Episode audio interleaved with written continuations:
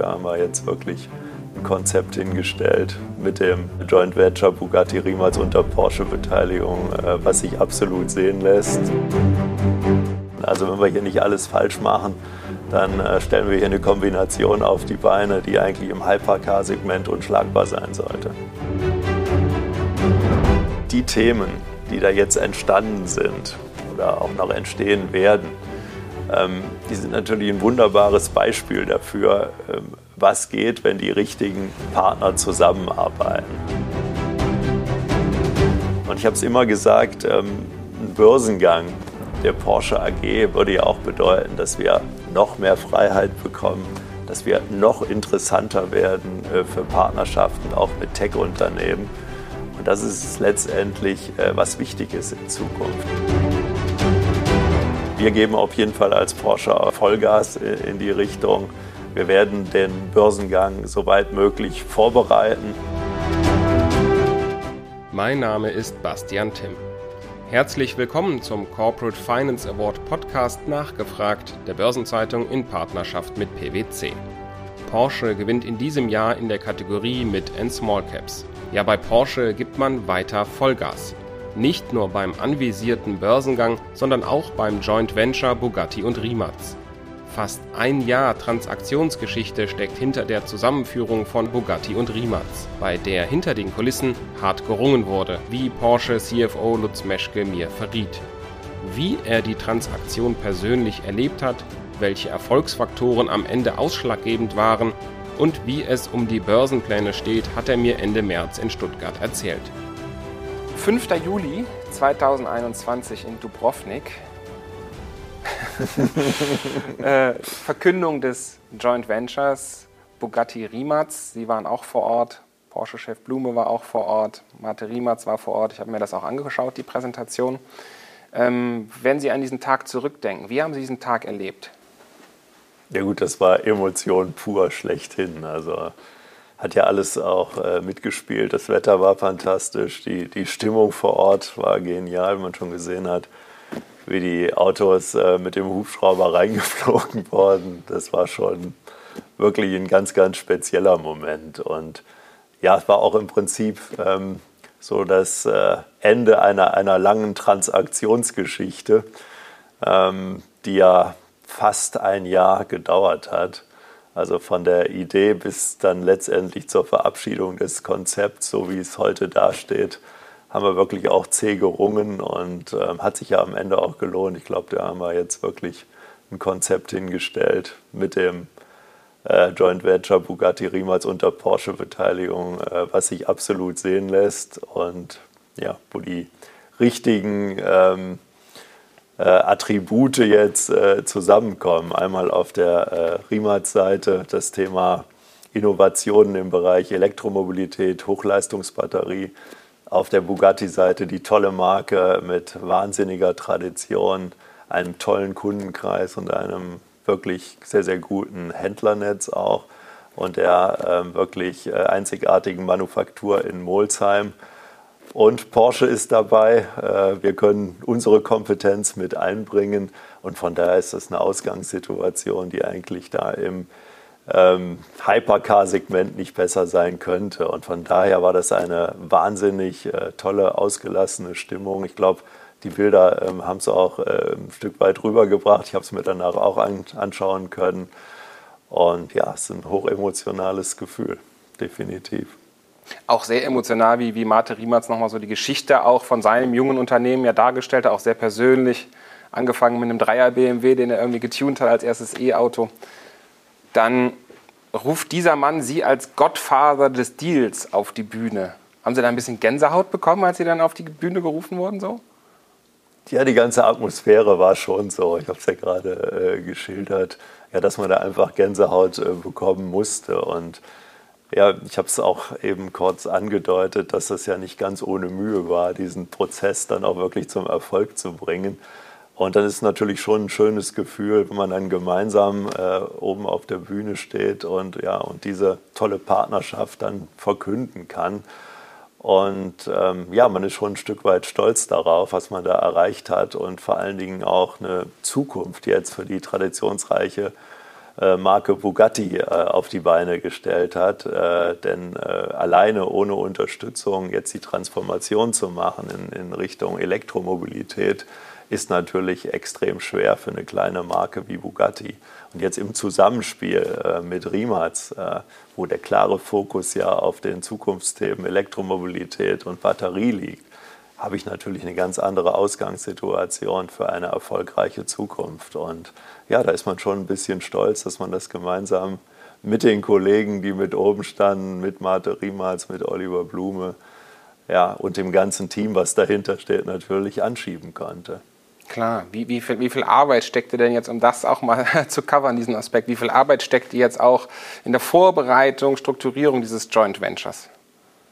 Letztendlich mehr, als man äh, denkt, weil wenn man die äh, Attribute, die da jetzt zusammenkommen, aufzählt, dann sollte es eigentlich jedem einleuchten, dass wir da was absolutes Sinnvolles kreiert haben.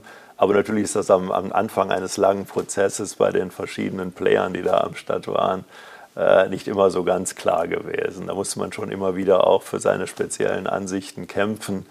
Wie geht man jetzt um mit dem Thema Bugatti, mit der Einbringung äh, bei Rimac. Porsche war schon investiert in Rimac, machen schon technologische äh, Kooperationen mit Rimac und jetzt kommt VW mit der Marke Bugatti.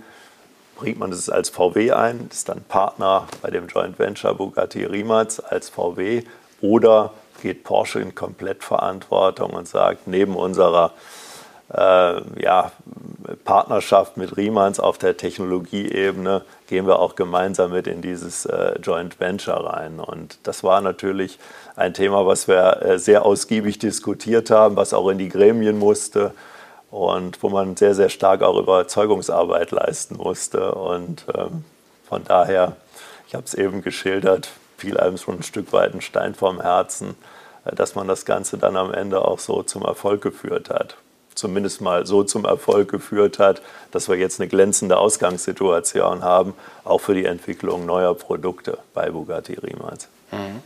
Haben Sie jetzt in diesem Prozess sicherlich auch Mate Riemanns noch mal viel besser kennengelernt, oder? Über die Wochen und Monate, als das auf die Beine gestellt wurde. Ja, wir kennen uns ja schon relativ lang. Äh, ich glaube schon jetzt sechs Jahre mittlerweile. Wir kannten uns vorher schon ganz gut. Aber natürlich ist das noch mal ein Moment, in den, in den entscheidenden Monaten vor dem Abschluss eines solchen Deals, wo man nochmal deutlich mehr miteinander zu tun hat. Und äh, wir waren aber schon von Anfang an von ihm und seinem Team überzeugt, sonst wären wir auch 2018 nicht eingestiegen mit, mit einer 10% Beteiligung äh, an Rimac. Wir haben dann auch äh, nachhaltig äh, weiter investiert in 2019 und 2021 unsere Anteile dann auf 24 Prozent ausgedehnt. Von daher waren wir auch schon zu dem Zeitpunkt sehr von Rimac überzeugt. Mhm. Ist ja jetzt schon eine sehr, sehr lange Zusammenarbeit, wenn man so will. Zumindest mal, wenn man so Start-up-Szene als Vergleich nimmt. Absolut. Ähm, was, ist das, wie, was ist das für ein Typ? Der wird ja auch gerne mal beschrieben so als der, der Elon Musk irgendwie vom Balkan. Ist das zu despektierlich? Passt das ein bisschen oder? Ja, das ist jetzt schwer zu sagen für mich, weil ich Elon Musk persönlich nicht kenne, aber es ist ein, ja, ein absoluter ja, Selfmade-Typ mit, mit tollen Ideen, mit einem absoluten Drive, wo man in jeder Pore spürt, dass er absolutes Fach-Know-how hat und alles dafür tut, seine Themen zum Erfolg zu bringen. Und von daher ist das äh, sicherlich schon in die Richtung gehend. Wie gesagt, der direkte Vergleich äh, steht mir nicht zu. Aber es ist eine beeindruckende Persönlichkeit. Er ist ähm, wirklich ähm, zum einen lockerer Typ, hat aber auch unglaublich viel Tiefgang und bringt die Seriosität mit, die man, glaube ich, an der Stelle auch braucht. Mhm. Lassen Sie uns nochmal wirklich über die Gründe auch sprechen. Sie haben sie natürlich jetzt hier und da schon angerissen, aber wenn Sie es nochmal sehr griffig auf den Punkt bringen. Was sind die Gründe für dieses Joint Ventures aus Porsche-Sicht? Das hat eine lange Historie. Sie wissen, mit dem, mit dem Taycan haben wir Neuland betreten in Richtung Elektromobilität bei Porsche, haben uns relativ früh dafür entschieden, diesen, diesen Schritt zu gehen. Schon in, in 2014 die entsprechenden äh, Vorbereitungen äh, gestartet und haben natürlich dann auch immer Ausschau gehalten, wer könnte in dem Bereich Elektromobilität äh, Hochleistungsbatterie der richtige äh, Partner sein, Kooperationspartner. Und äh, dann wurde mir 2016 ein Zeitungsartikel, oder 15 war es, glaube ich, sogar schon, Zeitungsartikel äh, zugesteckt über Mate Riematz und sein Team. Wurde mal geschildert, äh, was da an Pioniertätigkeiten im Bereich Elektroantrieb und, und Hochleistungsbatterie im äh, Niemandsland, OEM-Niemandsland Kroatien gerade passiert. Und da habe ich gleich gedacht, das sollten wir uns mal ein bisschen näher anschauen. Ähm, habe dann die Geschäftsführer unserer Porsche Engineering gebeten, sich den Mate Riematz und sein Team mal anzuschauen und äh, mal wirklich dann äh, nachzufühlen, ist das jetzt wirklich äh, so ein Genie, der da in Kroatien äh, sein Unwesen treibt. und äh, da war dann relativ schnell klar, dass, dass Mate Riematz und sein Team für uns doch als Kooperationspartner sehr interessant sein könnte. Und dann haben wir uns relativ schnell entschieden, einzusteigen und dann in 2018 haben wir unsere erste Beteiligung in Rimac gezeichnet. Und jetzt quasi auch nochmal mit Blick auf Bugatti, da war irgendwie auch klar, da suchte man nach einer neuen, sage ich mal, neuen Zukunftsmöglichkeit für diese Marke, die Marke zu entwickeln. Und da haben Sie dann gedacht, das könnte irgendwie gut zusammenpassen. Ja, es war innerhalb des VW-Konzerns ja schon länger ein Thema, wie gehe ich mit den, mit den Marken langfristig um? Macht es Sinn, äh, alle Marken im Konzern zu halten oder schauen wir uns mal Möglichkeiten an, auch Marken vielleicht äh, an die Börse zu bringen oder Kooperationspartner zu finden, um dann diese Marke äh, langfristig weiterzuentwickeln. Und äh, als das Thema dann auf Bugatti kam, ähm, war im VW-Konzern äh, relativ schnell klar, dass man auch mal in Richtung Rimac schauen konnte oder sollte. Und äh, dann kamen wir als Porsche natürlich dann sofort mit ins Spiel und haben gesagt, das kann absolut Sinn machen. Wir kennen die Firma natürlich jetzt schon ein Stück weit aus unserer Zusammenarbeit, aus unserem Investment und haben dann relativ schnell gesagt, also die Symbiose von dem Thema Bugatti als starke Traditionsmarke und äh, digitalisierter Elektro-Startup äh, bei Rimac, das kann absolut Sinn machen oder das macht Sinn. Also wenn wir hier nicht alles falsch machen, dann äh, stellen wir hier eine Kombination auf die Beine, die eigentlich im Hypercar-Segment unschlagbar sein sollte. Und dann, dann ist man auf Mate zugegangen mit der Idee und der war auch direkt Feuer und Flamme, gesagt, yeah, what a great idea. Oder? Ja, da ist VW zunächst mal auf, auf den Mate Rimatz zugegangen und ich glaube, von beiden Seiten äh, fand man die Idee durchaus attraktiv, attraktiv und äh, wie gesagt, dann kamen wir natürlich als Porsche direkt mit ins Spiel. Und dann hat man es quasi entwickelt? Und dann hat man es gemeinsam entwickelt mhm. mit den VW-Kollegen, mit den Kollegen von Rimatz. Was waren die Herausforderungen auf dem Weg dann, bis man in Dubrovnik an diesem schönen Sommertag stehen konnte, die Hypercars um sich geparkt, die mit dem Heli eingeflogen wurden? Was waren die Herausforderungen dahin? Ja, die Herausforderungen sind erstmal natürlich dann auch auf finanzieller äh, Seite zu sehen, denn letztendlich muss man ja eine faire Bewertung machen. Was bringt man denn am Ende in ein solches Joint Venture ein? Ähm, auf der Bugatti-Seite war es relativ klar. Wir wollten Bugatti natürlich als, als Marke möglichst gesamthaft einbringen. Auf der Rimac-Seite muss man erstmal schauen, dass man den Hypercar-Bereich vom Technologiebereich trennt, also von dem Bereich, äh, den man zu einem Tier-One-Lieferanten entwickeln äh, möchte. Und deswegen war natürlich die Herausforderung in der Aufspaltung des Geschäfts erstmal zu sehen, dann in der Bewertung der einzelnen Teileinheiten. Und natürlich dann, wie kann eine Zusammenarbeit dann langfristig aussehen? Wie kann ein erstes gemeinsames Produkt aussehen? Daraus entwickelt sich dann natürlich ein Business Case und äh, ein Business Case muss halt so aufgebaut sein, dass er hinreichend profitabel am Ende ist. Und da muss man natürlich die Zusammenarbeit oder die Ausarbeitung erstmal gemeinsam hinentwickeln. Denn es gab natürlich durchaus unterschiedliche Ansichten am Anfang, wie die richtige Vorgehensweise ist was die richtigen Produkte sind in der gemeinsamen Arbeit. Und das dauert seine Zeit und ich habe es gesagt, äh, da ist ein Jahr schnell vorbei. Und ja, dann ja, äh, ist man am Ende wirklich erleichtert, wenn man dann am 5. Juli in Dubrovnik steht und diesen Moment dann genießen kann. Haben Sie zwischendurch mal gezweifelt und dachten wirklich, oh Gott, das kann komplett nochmal ein Rohrkrepierer werden, jetzt salopp formuliert? Oder waren Sie immer sehr überzeugt, man findet da irgendwie schon zusammen? Können Sie ja im Nachrückblickend jetzt einfach erzählen. Nein, ich habe ich hab ja gesagt, das ist ein, ein, relativ mühsamer Prozess, weil es viele, viele unterschiedliche Stakeholder in so einem Prozess gibt mit unterschiedlichsten Erwartungshaltungen. Und es ist natürlich immer wieder schwierig, äh, wenn mal ein bisschen was abdriftet, alle Player wieder auf eine gemeinsame Linie zu bringen. Und das kostet schon äh, den ein oder anderen Nerv, das gebe ich zu. Aber ich war von dem Thema von Anfang an überzeugt und von daher war ich mir sicher, dass wir das auch zum Erfolg bringen können. Elektrifiziert, vielleicht kann man sagen. Vielleicht sogar elektrifiziert. ähm, Sie haben es eben gesagt, man muss ja, es ist ein Business Case, man muss sich darüber verständigen, was soll am Ende hinten mal rauskommen, was für Produkte. Wann kann man denn den ersten Bugatti, der quasi aus diesem Joint Venture dann mal entsteht jetzt, also erstmal werden ja noch Bestellungen abgearbeitet, die es schon gibt in Molsheim. Äh, wann kann man damit rechnen, frühestens vielleicht?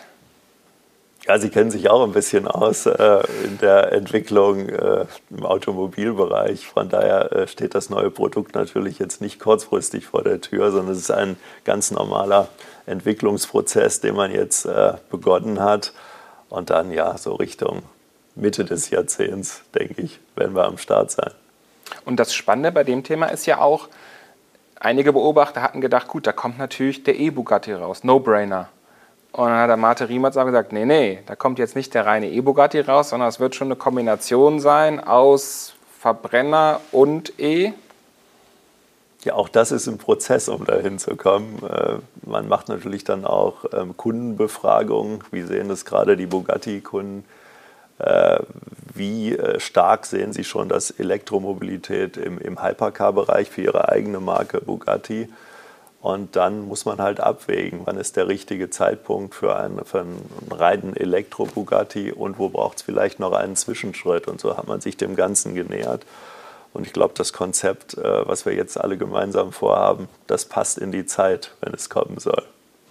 Und am Ende ist es ja auch ein bisschen, wie weit entwickelt sich, wie schnell entwickelt sich die Technologie. Denn am Ende basieren ja auch so Konzepte auf Technologien, ich sage mal Feststoffakku oder so, das ist ja auch die Frage, wann ist der denn wirklich so weit, das kann man ja nie genau so sagen, ne? wie bei so einer Pizzabestellung, dass man sagt, 18 Uhr kommt die.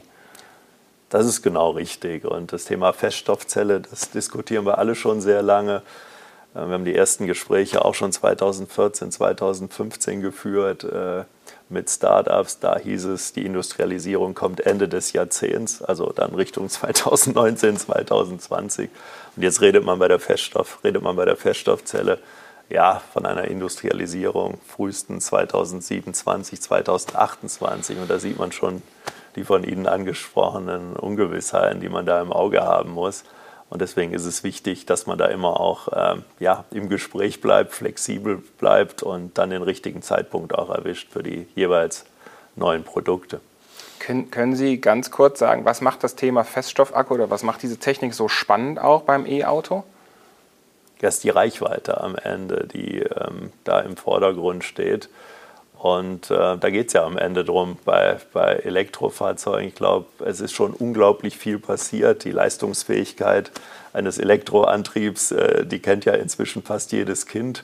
Deswegen sagen wir ja auch immer, es passt enorm zu einer Sportwagenmarke, weil diese Beschleunigung, die sie haben und auch durch den niedrigen äh, Schwerpunkt der Batterie, haben sie eigentlich fantastische Sportwageneigenschaften. Aber dann für eine Alltagstauglichkeit ist natürlich eine, eine lange Reichweite ganz, ganz wichtig. Und das ist vor allen Dingen dann für das Volumensegment wichtig, dass ich da natürlich immer wieder auch diese Alltagstauglichkeit mit der langen Reichweite beweisen kann. Und von daher ist das Thema Feststoffzelle an der Stelle so interessant.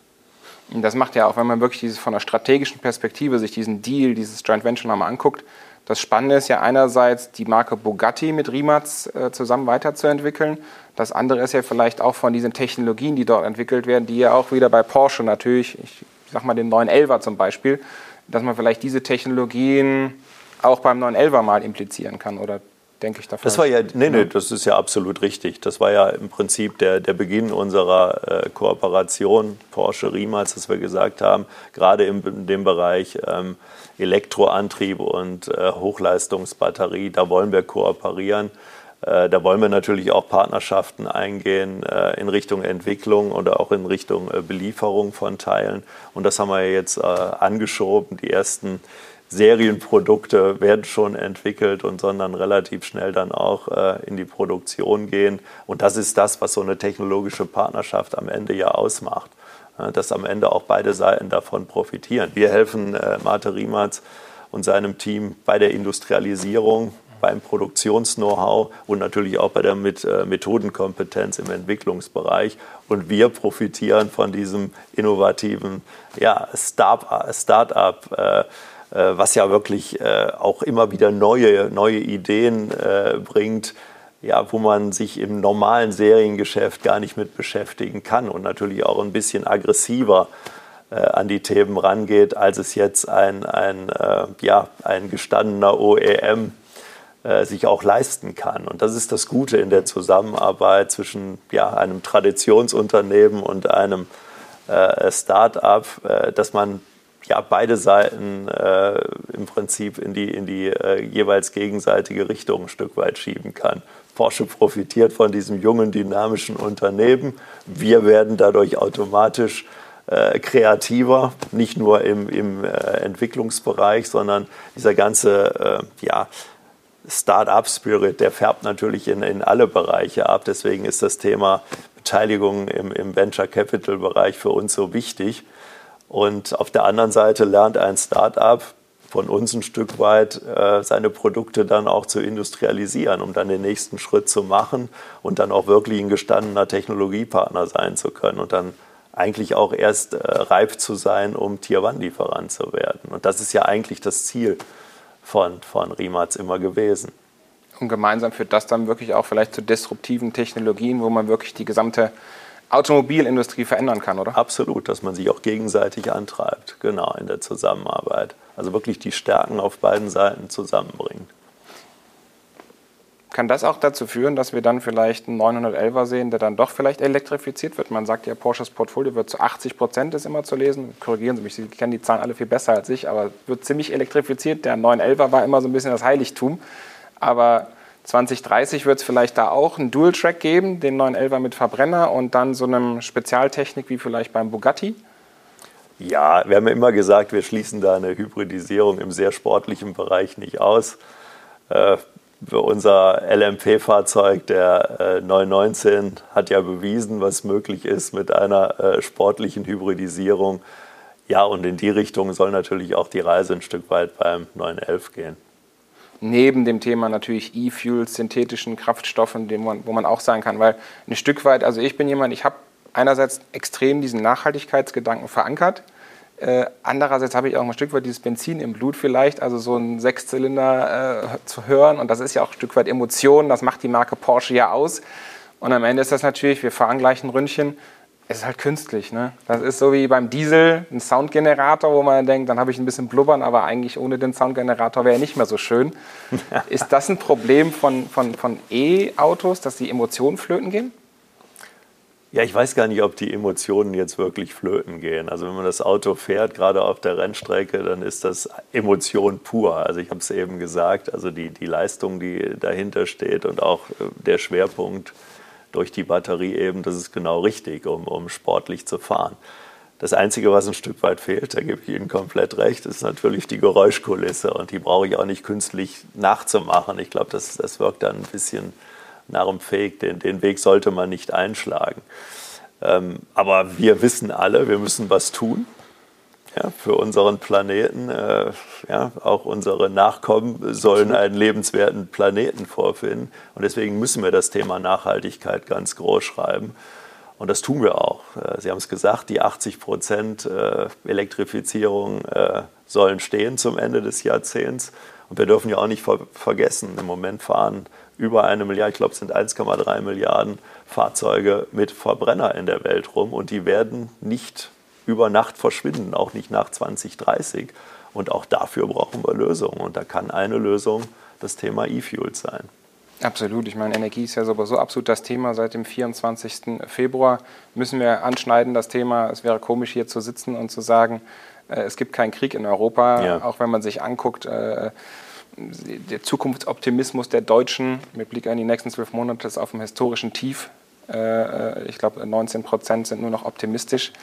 Ähm, das Ganze hat ja auch massiven Einfluss auf die Automobilindustrie, wie jetzt viele gelernt haben. Stichwort Kabelbäume, die dann aus der Ukraine kommen, Lieferketten wieder. Man kannte das eigentlich aus der Corona- Pandemie, jetzt führt das wieder zu Verwerfungen. Wie ja. nehmen Sie dieses Thema auch jetzt wahr? Natürlich ist das ein Thema, äh, was uns wahnsinnig beschäftigt. Äh, das Thema Kabelbaumlieferung ist natürlich ähm, deutlich eingeschränkt im Moment. Aber das, was einen ja wirklich bewegt, ist ja das Leid der Menschen äh, da vor Ort. Äh, es ist gerade mal 1500 Kilometer von hier entfernt und es ist ein unfassbares Leid, was die Menschen da ertragen müssen. Und das steht erstmal im Vordergrund und das muss aufhören. Deswegen wünschen wir uns alle, dass der Krieg so schnell wie möglich beendet wird, dass man zurückkehrt zur Diplomatie. Und ähm, ja, das steht jetzt allererst mal im, im Vordergrund. Und die Folgen dieses Krieges, äh, die beschäftigen uns ganz klar. Ähm, wir haben eine Taskforce aufgesetzt, um ja, möglichst äh, schnell wieder die Produktion äh, in der Ukraine selbst äh, hochfahren zu können. Aber wir schauen natürlich auch, dass wir den ein oder anderen äh, Teil der Produktion duplizieren können, um auch an anderen Standorten dann die Produktion weiterführen zu können. Denn es ist auch klar, eine Fabrik, die unter Beschuss steht, ja, äh, da kann man es eigentlich auch nicht verantworten, dass die Menschen da produzieren. Äh, da muss man das Thema deutlich zurückfahren. Da steht das Menschenleben absolut im Vordergrund und die Rendite absolut im Hintergrund. Von daher muss man da, denke ich, zweigleisig fahren an der Stelle. Das machen wir. Ähm, ja, trotz dieser Einschränkungen äh, kämpfen wir weiterhin für unsere strategische Zielrendite von 15 Prozent. Ich sage es immer wieder, ähm, dieses Ziel lassen wir jetzt nicht aus den Augen. Die Taskforce arbeitet an Lösungen. Äh, wir sind zuversichtlich, dass wir die 15 Prozent langfristig absichern können. Und ja, das ist jetzt das Ziel, trotz dieser gesamten Unsicherheit dass wir da Porsche auch weiterhin in eine erfolgreiche Zukunft fahren können. Und äh, der Erfolg, ich habe es gesagt, hängt halt manchmal auch von externen Faktoren zusammen, wie jetzt von diesem Krieg oder an diesem Krieg. Das können sie nicht beeinflussen. Wichtig ist, dass sie sich intern richtig aufgestellt haben. Und das haben wir bei Porsche gemacht, sowohl strategisch, finanziell als auch operativ stehen wir sehr gut da. Der Krieg hatte uns allen auch gezeigt, nochmal das Thema Energie, wie abhängig sich Deutschland gemacht hatte von russischen Importen, 55 Prozent. Ich brauche die, die, Zahlen gar nicht alle aufzählen. Es hat aber auch ja. gezeigt, glaube ich, dass viele bereit sind, mehr für Benzin zu bezahlen. Es tut uns allen weh, tanken zu gehen. Aber viele haben gesagt, gut, wenn es uns hilft, davon ja. loszukommen. Worauf ich hinaus wollte, ist das Thema E-Fuels, ja, synthetische Kraftstoffe. Da heißt es ja lange, äh, nee, können wir nicht machen, die sind nachher zu teuer. Glauben Sie, dass sich da auch einiges tun wird technologisch, dass man vielleicht sagen kann, E-Fuels sind dann in 2030 gar nicht mehr so teuer und sind wirklich dadurch auch eine Alternative? Jetzt immer eine Frage der Skalierung. Jetzt am, am Anfang reden wir über Pilotanlagen. Ja, das ist äh, eine bessere Apotheke dann, das ist klar. Also so sind die Preise dann. Aber Ziel ist natürlich, äh, möglichst in Richtung äh, normaler Benzinpreise zu kommen. Äh, das Thema Automobil ist das eine, aber wir haben ja auch noch ähm, die Flugindustrie die Schiffstransporte, die ja mit Batterietechnologie jetzt ehrlich gesagt dann am Ende wenig anfangen können, um die, um die Herausforderungen in den Bereichen zu bewältigen. Die brauchen andere Lösungen.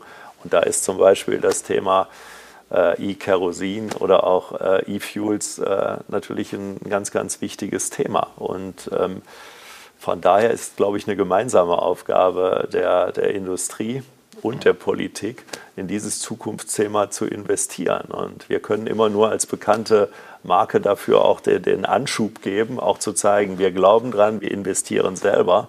Aber wir brauchen natürlich auch die Unterstützung, damit der Infrastruktur angefangen und dann natürlich auch mit den entsprechenden Fördermaßnahmen durch die Politik, weil ansonsten ist es immer wieder schwierig, äh, Innovationen dann auch in die Breite zu tragen. Also das ist eine gemeinsame Aufgabe, uns ein Stück weit auch von den äh, herkömmlichen Energien unabhängiger zu machen und das Thema Nachhaltigkeit gemeinsam als Land, als Europa voranzutreiben. Ich glaube, das ist ganz wichtig und das müssen wir viel, viel mehr fordern. Und deswegen sind auch die Diskussionen gerade so wichtig, die, die gerade geführt werden. Ist es jetzt richtig, in Richtung Russland weiter Energie zu beziehen oder zu sagen, wir gehen jetzt ab sofort andere Wege, wohl wissend, dass es einschneidende Folgen für die Wirtschaft hat. Das ist klar. ohne einschneidende Folgen wird es nicht gehen. Aber letztendlich muss man diese Themen diskutieren, weil alles, was die Chance erhöht, dass der Krieg schnell endet, muss diskutiert werden, ernsthaft diskutiert werden und darf nicht einfach wegen wirtschaftlichen Folgen von der Platte gefegt werden. Und diese Diskussion, die sollten wir nicht aufgeben, die müssen wir ernsthaft führen. Absolut. Äh, am Ende ist es ja auch bei das Thema Nachhaltigkeit, für viele hat man lange gedacht, das ist irgendwie so ein Bremser oder so ein Add-on-Topic. Am Ende, wenn man es richtig durchdenkt, ist es ja auch ein riesen Wachstumsprogramm, äh, sowohl für die Gesamtwirtschaft, aber auch für das Unternehmen, was es quasi strategisch richtig implementiert. Da sind Sie ja eine der Vorreiter. Ich würde gerne noch mal einen Bogen schlagen, es sei denn, Sie wollten dazu noch was sagen? Nein, nein, passt. ich, ich habe nur zugehört. okay, ne, alles gut. Ich wollte nicht eine mögliche Antwort fahren. Ich würde den Bogen gerne noch mal schlagen zu unserem Joint Venture, also Bugatti Rimac. Ähm, die Erfolgsfaktoren, wenn Sie die griffig, so zwei, drei Erfolgsfaktoren noch mal nennen können. Warum hat es am Ende, warum stand man gemeinsam auf der Bühne in Dubrovnik am 5. Juli? Ja, weil man sich gegenseitig äh, ergänzt und äh, zwar in einer Form, ja, die man eigentlich gar nicht besser darstellen kann. Wir haben ja äh, drei Player, die sehr, sehr gut zusammenpassen mit Bugatti, mit Porsche und Rimac, die alle unterschiedliche Attribute in solch eine Partnerschaft einbringen können und die jede Marke alleine so nicht auf die Beine stellen kann, zumindest nicht ohne einen wahnsinnigen wirtschaftlichen Aufwand. Ich habe es eben genannt, Bugatti bringt eine tolle Marke ein, ein, ein tolles äh, Kunden- und, und Händlernetz, äh, eine Handwerkskunst mit der absoluten Perfektion in der, in der Ausführung. Und äh, Rimac auf der anderen Seite ist ein wirklich digitalisiertes äh, E-Start-up, äh, was wirklich mit, mit Vehemenz in die Zukunft geht, aggressiv, kreativ und immer wieder versucht, so ein bisschen, ja, die, die Grenzen des Machbaren im Bereich Elektromobilität äh, zu verschieben. Und dann bringen wir noch unsere, unsere Kernmarken, unsere äh, Kernattribute von Porsche mit ein, unsere Sportwagenmentalität, vom Motorsport geprägt, äh, immer wieder auch ähm, bereit, ähm, äh, Motorsport-Innovationen letztendlich in die Serie zu bringen. Und das ist die perfekte Voraussetzung, um, um so ein Joint Venture dann erfolgreich in die, in die Zukunft zu führen. Also wir profitieren äh, jeder von dem anderen und so sollte es eigentlich sein in einer erfolgreichen Partnerschaft. Und wichtig ist halt, dass jeder immer weiß, er braucht auch den anderen, hört auch genau zu. Und es muss halt eine Partnerschaft auf Augenhöhe sein. Wenn das nicht der Fall ist, wird es immer schwierig. Dann beginnt der Jahrmarkt der Eitelkeiten. Und dann wird es schwierig, ähm, ja, das neue Unternehmen erfolgreich in die Zukunft zu fahren. Aber den Eindruck habe ich überhaupt nicht, wenn ich sehe, wie die Teams zusammenkommen, wie der Spirit da ist, wie man ja, sich gegenseitig befeuert und wirklich super miteinander arbeitet und sieht, wie in kürzester Zeit da jetzt schon ein tolles Konzept für den nächsten Bugatti entstanden ist. Ja, dann macht einen das wirklich hoffnungsfroh, dass es wirklich sehr erfolgreich wird. Müssen wir vielleicht nur noch das befeuert durch elektrifiziert, wie man sich gegenseitig elektrifiert. Ja, das ist vielleicht ja. bei dem Thema. Ja, man, mit dem Vokabular muss man sich jetzt ein bisschen Gestatten Sie mir eine, eine letzte Frage, das Big Pictures. Mhm. Inwieweit ist das vielleicht auch ein sehr schöner Mosaikstein, der Ihnen da gelungen ist, dieses Joint Venture, also sehr, sehr großer Mosaikstein, auf dem Weg jetzt zum Börsengang der Porsche AG? Ja, ich, ich würde es mal so beschreiben die Themen, die da jetzt entstanden sind oder auch noch entstehen werden, ähm, die sind natürlich ein wunderbares Beispiel dafür, ähm, was geht, wenn die richtigen Partner zusammenarbeiten.